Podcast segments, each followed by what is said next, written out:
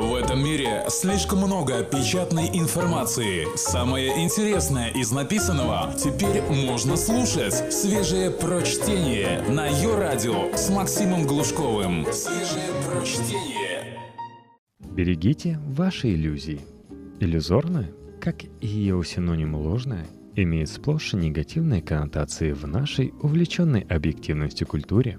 Но одно дело – увлекаться теорией струн – как твоя прабабка-суфражистка горела делом собственноручной перепечатки народнических текстов на Ремингтоне.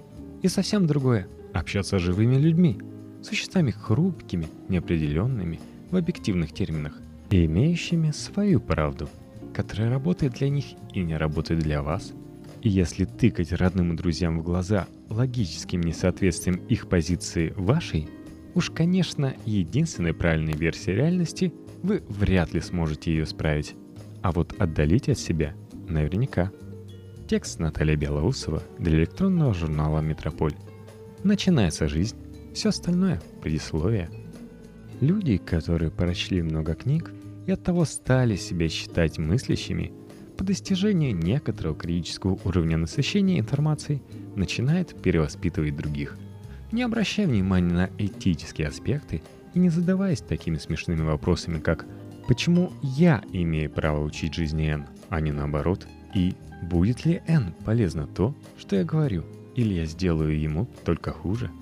Одним из самых распространенных поводов обрушиться на неверного для таких просветителей становится религиозность близкого человека.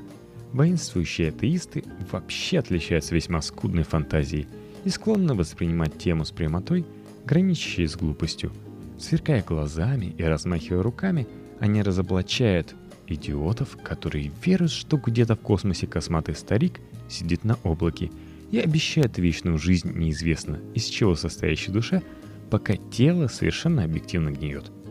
Такое представление – это картинка из головы крестьянки XVIII века. Здравомыслящим современным людям очевидно, что под наслоением модных в обществе ритуалов и симпатичной церковной эстетики – Иисус для многих остается таким воображаемым другом, лучшей частью нашего «я», суперэго, персонификацией ценностей. И если воображаемый друг помогает быть добрее, спокойнее, ощущать смысл во всем этом бытовом барахтании по жизни, то это полезная иллюзия. И разбивать ее не только глупо, но и преступно. Безусловно, речь тут идет о вере, касающейся лично человека, а не фанатичной религиозности – которая суть обычное вступление в клуб, проявление стадного инстинкта и может закончиться для вашей новообращенной заловки ночью в обезьяннике, заплевывание слишком женственно выглядящего подростка. В религию ударилась ваша вторая половина? Это не повод увещевать ее его, это повод задать вопрос себе. Что такого вы не можете ей дать, что и приходится посещать золоченый дом со стариками и невнятными напевами? Счастье, Уверенность в завтрашнем дне, надежда на лучшее, какие-то ценности превыше глянцевых бестселлеров, дорогой техники, тряпок и ритуального выгула в клубе с вашими пустоголовыми приятелями. Как бы далеко ни продвинулась эмансипация, какой бы умной и самодостаточной ни была женщина, она все равно ощущает на себе молчаливую установку общества, которая культивировалась тысячелетиями. Баба должна быть красивой – Требования к внешности партнерши обратно пропорциональны наличию у нее других полезных для сожительства качеств. Чувство юмора, готовность идти на компромисс, любви к сексу, умение и желание готовить и так далее. Но в глубине души любая женщина хочет ощущать себя красивой. И, увы, чем более она нестандартна как личность, тем более странные способы она выбирает. Мужчина с детства привык к актрисам, которые на экране спят в помаде и кружевной комбинации – а она пропагандирует натуральную красоту. Серые волосы, джинсы, браслетик «Я против рака и спида». Мужчина эстет-консерватор, а она мажет свой бледный фейс шоколадной помадой. Надевает на танцы вырвиглазную пиловую юбку, золотую косуху в стразах и золотые штиблеты. Печально, но не дай бог вы покуситесь на ее понимание красоты и сгоряча выскажете все, что вы думаете об этом кошмарном шматье – который даже слепой молдавский трансвестит постыдился бы надеть. Не подрывайте женскую самооценку относительно собственной внешности. Это делает их несчастными, а за такое они весьма изощренно мстят. Только свежее прочтение на Йо-Радио. Разносторонне развитый хипстер. В детстве мы хотим быть всем и пробуем заниматься миллионом вещей. Во взрослой жизни умные методом перебора определяют свои сильные стороны и целенаправленно эксплуатируют свои способности. Это называется творческим саморазвитием и построением успешной карьеры. Менее умные так и не находят себя – а чтобы не ощущать собственную посредственность, продолжают заниматься кучей вещей сразу, везде оставаясь на уровне восторженного дилетанта. В глаза таких называют творческими личностями. За глаза говорят, Иванов опять дурью мается. Если это ваш Иванов, не обрезайте его щуплые крыла. Ему и так живется нелегко.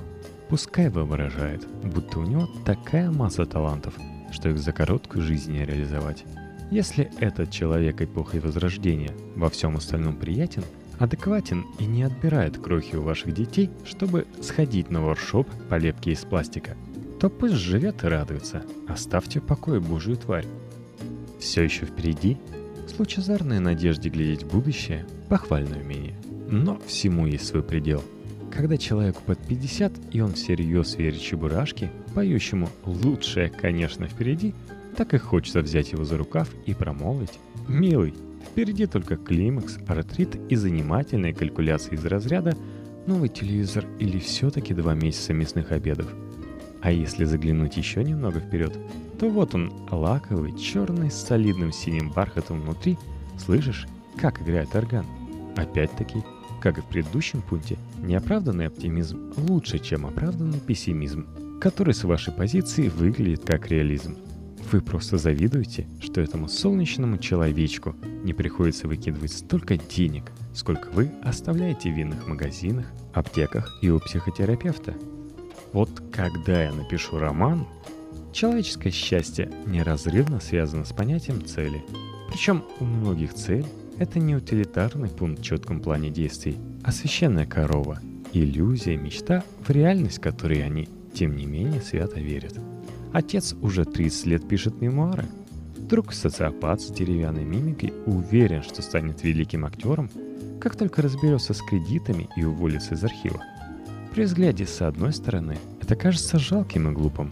Однако откуда вы знаете? Возможно, именно эта дурацкая мечта удерживает их от того, чтобы одним февральским вечером не напиться от белевителя – Разумный принцип относительно людей и их иллюзий, пока эти иллюзии не вредят другим и утешают их носителей, они оправданы.